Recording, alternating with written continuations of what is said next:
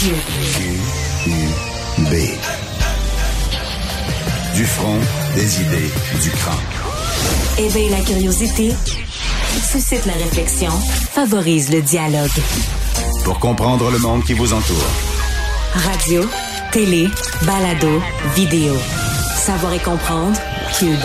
Un média pas comme les autres. Bonjour et bienvenue à Cube Radio. Non, vous vous trompez pas, c'est pas Yasmine Abdel Fadel qui est là aujourd'hui. Malheureusement, elle doit s'absenter. Alexandre Moranville, je vais être là avec vous là, pour le reste de la durée de cette émission. Une émission qui tombe, euh, si vous écoutez en direct, en plein milieu de ces perquisitions policières qui sont menées un peu partout dans la province, particulièrement dans la région de la capitale nationale. Tout ça dans le contexte de la guerre des stupéfiants là, qui frappe et les Hells Angels et leurs rivaux du moment, la Blood Family Mafia.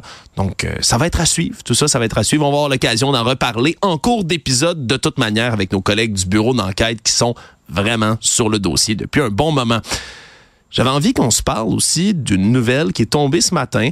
Nouvelle judiciaire. On apprend que Concordia et McGill, je parle bien évidemment des universités, ont décidé de se saisir des tribunaux pour s'attaquer aux nouvelles dispositions qui ont été mises en place par Pascal Derry, hein, notre ministre de l'Éducation supérieure du Québec, sur les frais de scolarité des étudiants anglophones, des étudiants étrangers. Puis quand je dis des étudiants anglophones, des étudiants anglophones hors Québec, donc du reste du Canada, qui vont payer plus cher, je le rappelle, s'ils vont dans des universités anglophones ici.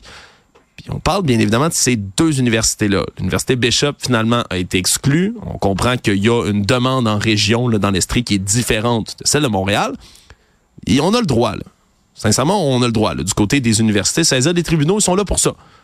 Moi, par contre, ce que je me pose comme question, ce que je déplore autour de tout ça, ben, c'est un peu le fait que on dit qu'en ce moment, le gouvernement fait fi de sa responsabilité de protéger la minorité anglophone au Québec. C'est une des raisons qu'on dresse là-dedans. Parce que je le rappelle, au final, cet argent-là va être repris, l'argent supplémentaire, pour financer les universités francophones. On veut essayer de freiner le déclin du français au Québec, mais on se comprend, à Montréal. C'est ce qu'on vise, c'est là que les universités sont. Est-ce que le gouvernement est vraiment en train de mal prendre soin des minorités anglophones à Montréal? Sérieux, je me pose la question. Alors que dans l'actualité, on n'a jamais autant parlé, jamais autant parlé du déclin du français. Cette semaine, on parle d'agences d'immigration privées, là, des consultants en immigration qui vont se vanter sur TikTok de faire venir ici au Québec des gens sans qu'ils puissent parler un mot de français. C'est comme une, fierté de pouvoir faire ça. Il y a des nouvelles qui sortent presque tous les jours sur le déclin du français.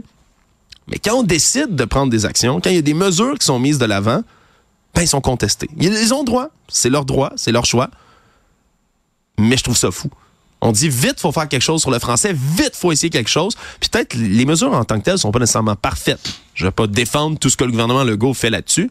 Mais par exemple, la loi 96, là, le renforcement de la loi 101, ça a été contesté devant les tribunaux par les commissions scolaires anglophones, par des municipalités où on parle principalement en anglais. À toutes sortes d'endroits au Québec, on a décidé de faire quoi? Des contestations judiciaires.